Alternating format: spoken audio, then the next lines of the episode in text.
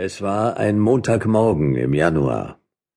Ich hatte das Wochenende bei einem Freund verbracht und befand mich auf der Rückreise durch die Bucht von San Francisco.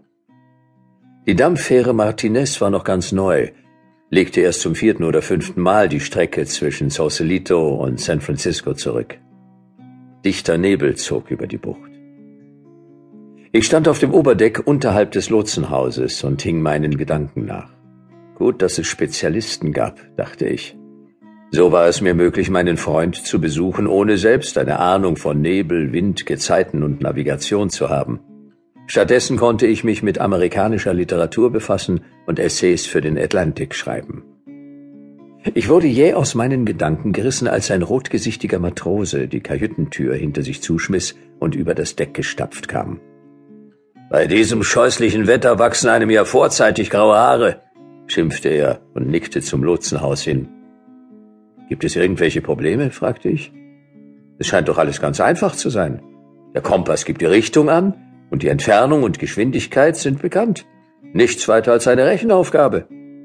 Probleme, schnauzte er. Rechenaufgabe. Und wie steht's mit Ebbe und Flut hier in der Golden Gate Bucht? Und die Strömung? Was ist mit der, eh? Horchen Sie mal. Eine Glockenboje. Wir halten genau auf Sie zu. Sehen Sie, Sie ändern den Kurs. Aus dem Nebel ertönte der traurige Schlag einer Glocke, und der Lotse drehte hastig am Steuerrad. Jetzt erklang die Glocke nicht mehr voraus, sondern querab. Unser eigenes Nebelhorn gellte heiser.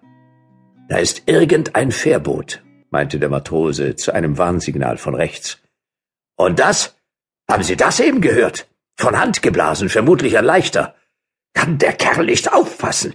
Jetzt haben wir den Schlamassel.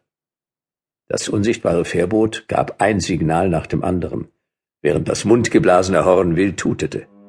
Dann erklang ein schrilles, irrsinniges Dröhnen unmittelbar vor uns und zum Anfassen nahe. Unsere Schaufelräder stoppten, ihr Pulsschlag verebbte, dann griffen sie wieder. Der schrille Pfeifton drang jetzt eher von querab durch den Nebel und wurde allmählich schwächer. Doch unsere Erleichterung hielt nicht lange an. Hallo, da kommt uns jemand in die Quere, und zwar ziemlich schnell. Hört uns wohl nicht, weil der Wind uns entgegenbläst. Eine Fähre. Da drinnen kriegen Sie schon mit der Angst zu tun. Dann ging alles sehr schnell.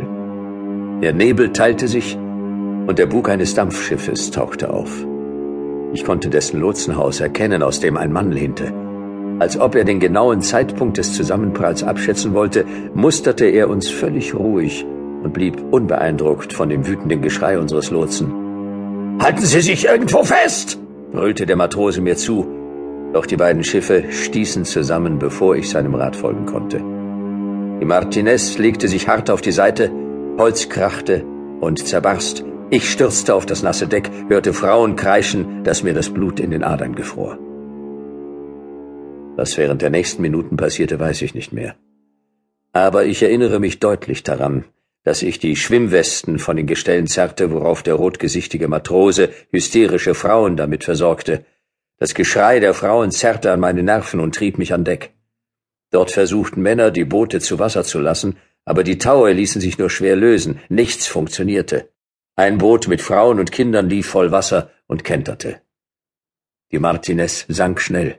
Viele Passagiere sprangen über Bord.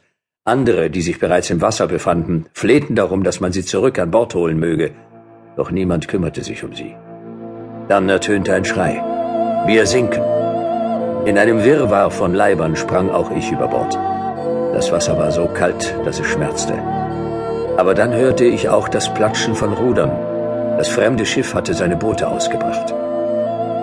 Ich wunderte mich, dass ich noch immer lebte. Ich hatte kaum noch ein Gefühl in den Gliedern und eisige Taubheit kroch mir bis ins Herz.